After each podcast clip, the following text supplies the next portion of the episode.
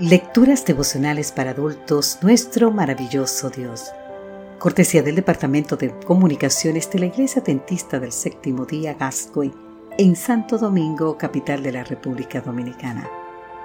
En la voz de Sarat Arias. Hoy, 5 de septiembre, Sic Transi Gloria Mundi. Esto es en latín. Salmo capítulo 49, los versículos 16 y 17 nos dicen, Tú, no te preocupes cuando veas que otros se hacen ricos y agrandan sus casas, pues nada se llevarán cuando mueran. Sus riquezas no se las llevarán al sepulcro. Sic transi gloria mundi es una expresión que en latín significa así pasa la gloria del mundo.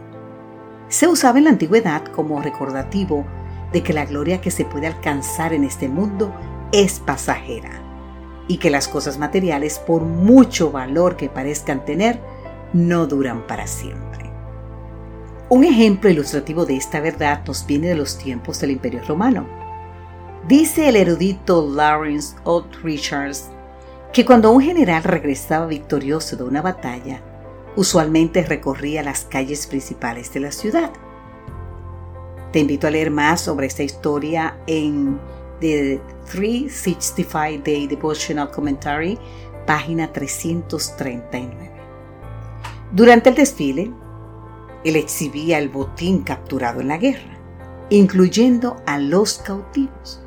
Lo más curioso es que durante todo el recorrido, un oficial que estaba detrás del general victorioso le susurraba al oído mientras avanzaban lo siguiente. Recuerda que solo eres un hombre. Algo así como no olvides que eres mortal y la gloria de este mundo es fugaz. Nuestro texto de hoy nos comunica un mensaje similar. No importa cuánta prosperidad, fama o gloria pueda tener una persona. Al final tendrá que partir de este mundo y nada de eso se podrá llevar. A primera vista, este no pareciera ser el salmo ideal para comenzar el día. Pero puede haber una mejor manera de iniciar un nuevo día que recordando que solo lo que colocamos en las manos de Dios permanece para siempre. Notemos lo bien que el apóstol Juan expresó esta verdad. Si alguno ama al mundo, el amor del Padre no está en él. Porque todo lo que hay en el mundo es decir, los deseos de la carne, los deseos de los ojos y la vanagloria de la vida, no proviene del Padre, sino del mundo. El mundo y sus deseos pasan, pero el que hace la voluntad de Dios permanece para siempre. Te invito a leer el libro de Primera de Juan, capítulo 2.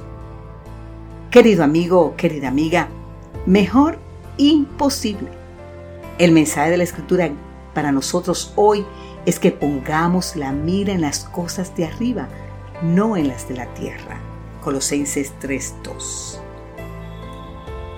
Yo te invito en este momento a que digamos, Padre Celestial, quiero tener ojos solo para las cosas que no se ven. La obra de tu Santo Espíritu en mi corazón, el ministerio de tus ángeles, las mansiones celestiales. Sobre todo, capacítame para creer que tu amado Hijo caminará a mi lado hoy y que estará conmigo todos los días hasta el fin del mundo. Amén, Señor.